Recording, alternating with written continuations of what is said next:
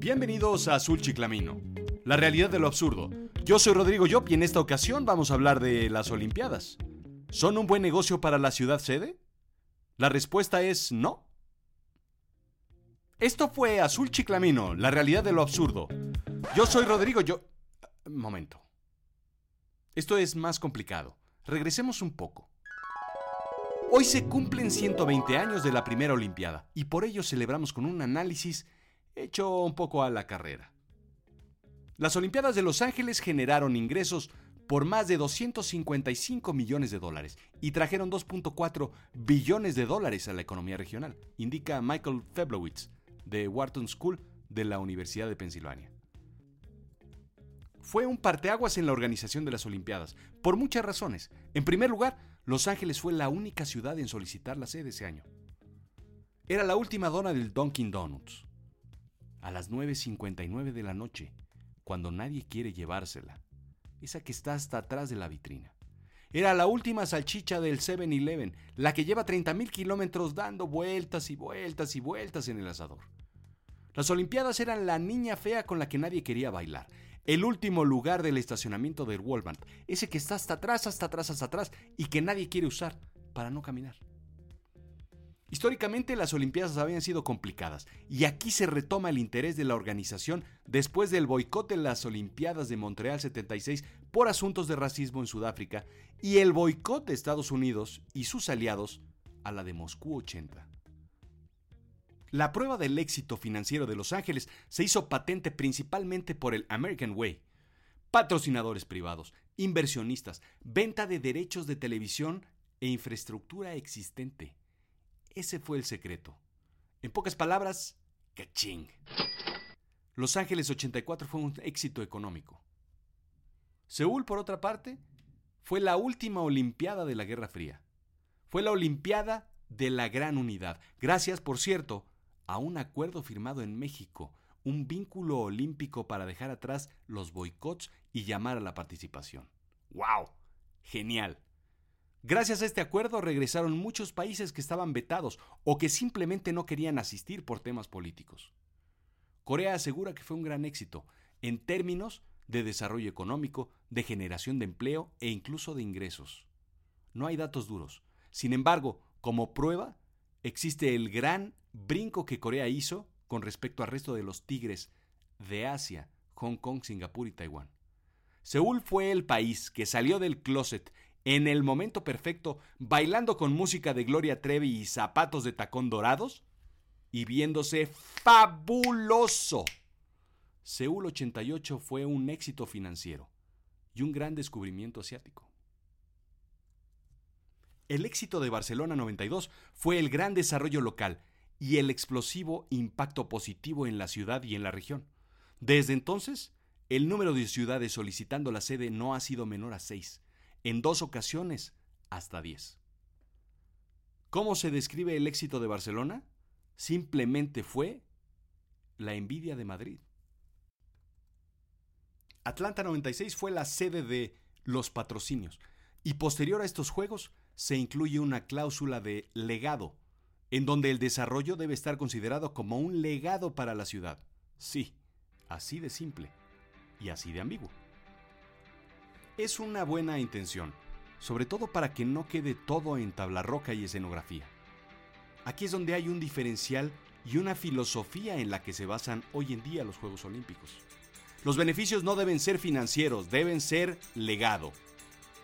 Por ejemplo, mejorar la imagen de la ciudad y del país, mostrar una cara de progreso y generar nuevos acuerdos de comercio, incentivar la inversión local, regenerar toda una zona geográfica con infraestructura moderna, reducir en muchas ocasiones los índices de criminalidad, ¿sí?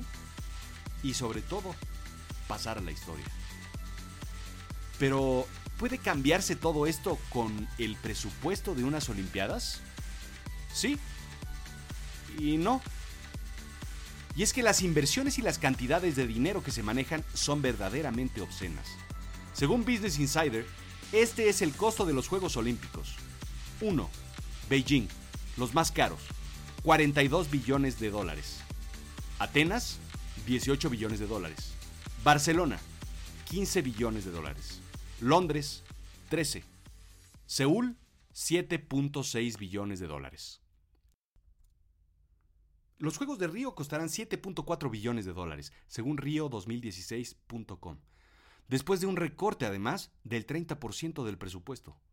Solo como dato curioso, las de Beijing no han sido las más caras. Los Juegos Olímpicos de Invierno de Sochi costaron 50 billones de dólares. Solo Rusia podría hacer eso. Es el PIB de un país como Guatemala, Costa Rica o Líbano. Es poco menos de la fortuna de Bill Gates. La misión a Marte, all inclusive, seis personas, transporte, hospedaje, comidas, entretenimiento, cuesta 6 billones de dólares, según CNN. Precio en dólares americanos a tipo de cambio del día, sujetos a cambios y previo aviso, no es boleto redondo, no incluye regresos, sujetos a disponibilidad, no hay reembolsos, acompáñanos con leche. Pero una de las fallas de los modelos de inversión es la infraestructura o el infraestructura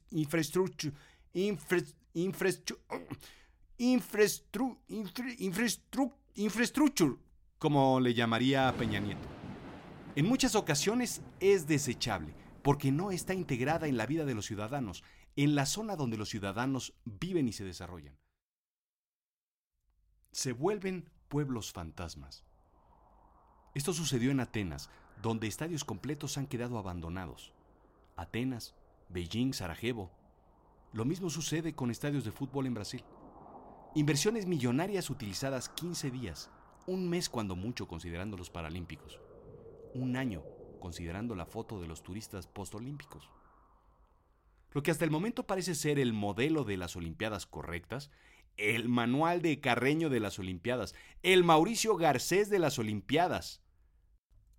Son los Juegos del Hambre, digo, son los Juegos de Londres 2012. Generaron miles de empleos en Reino Unido durante la peor recesión global en 60 años, y los economistas predicen que los beneficios de haber sido sede olímpica continuarán. Según un estudio de Oxford Economics, se estima que los Juegos generarán 16.5 billones para la economía británica para el 2017, considerando los previos a los Juegos y otras actividades olímpicas. El Parque Olímpico de Australia generará un billón de dólares australianos al año en eventos y visitas. 12 millones de visitantes al año indica olympic.org, la gran lección que nos da Skippy. Barcelona construyó infraestructura portuaria que sería aprovechada durante años, así como el enchulamiento de la ciudad. El caso de Brasil es complicado. Antes de llegar a una crisis postolímpica, es decir, a la cruda olímpica, Brasil logra sobrepasarse a sí mismo, sobrepasar a todos los demás y llegar con una crisis preolímpica. Es llegar crudo a tu fiesta de cumpleaños. No hay mucho que celebrar, no hay mucho que disfrutar, no hay mucho a qué quedarse. Es quererse quedar dormido en el sofá de visitas. Corrupción con contratistas. Los estadios no estarán listos a este ritmo y las constructoras tendrán que ser rescatadas con líneas de crédito para salir adelante. Brasil ya está en recesión. Varias razones. Su gran comprador de insumos, China, ha desacelerado. Pero el tema es importante. Quien hizo este requerimiento para las Olimpiadas era otro Brasil. La economía estaba creciendo al orden del 4, 5, 6%. El presidente Lula estaba haciendo las cosas bien. Bueno, al parecer y Brasil se perfilaba junto con Rusia, India y China como un sólido bloque de países emergentes denominado el BRIC. Los problemas económicos de Brasil continúan. Es una economía en contracción, desempleo y tipo cambiario el más bajo en 12 años.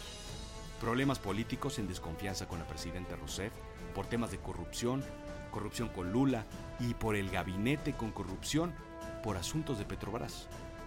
Hay pocas ganas de fiesta. Bueno, no, no, no es cierto. Para los brasileños siempre hay ganas de fiesta. Pondrán en una pausa las protestas, guardarán las cacerolas, seguirá la fiesta y continuarán con las protestas una vez terminadas las Olimpiadas. Y finalmente, el virus del Zika se propaga en la región. Es un brote importante, tan importante que los boletos no se están vendiendo y es el 16% de los ingresos. Todo esto considera además la resaca mundialista que ya traen encima. Pero no hay nada que una buena samba, una playa, una caipiriña y un sol no resuelva. Estoy seguro que estos serán unos grandes Juegos Olímpicos. Será bonito mientras dure.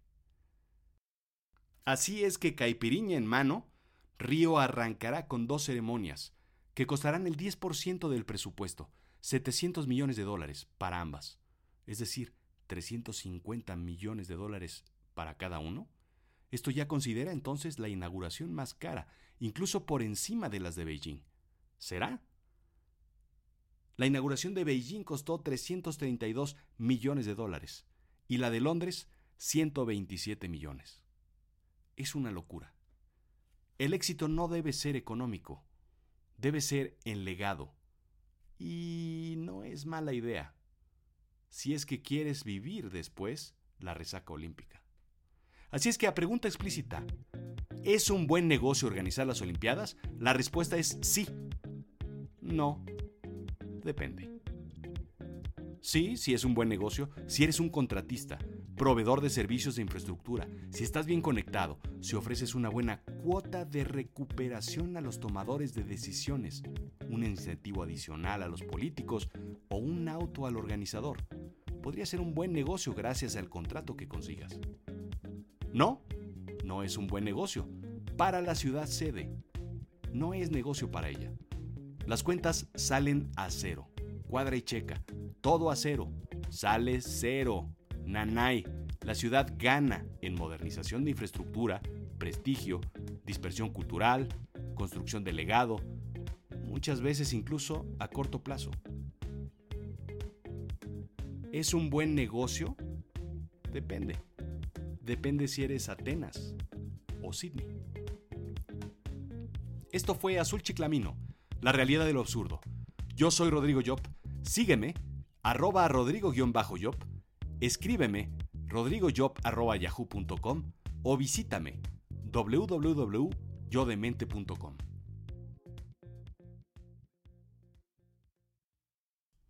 Por cierto, quería musicalizar esto con carros de fuego, pero por derechos de autor no puedo. Saca tu CD viejo y escúchala.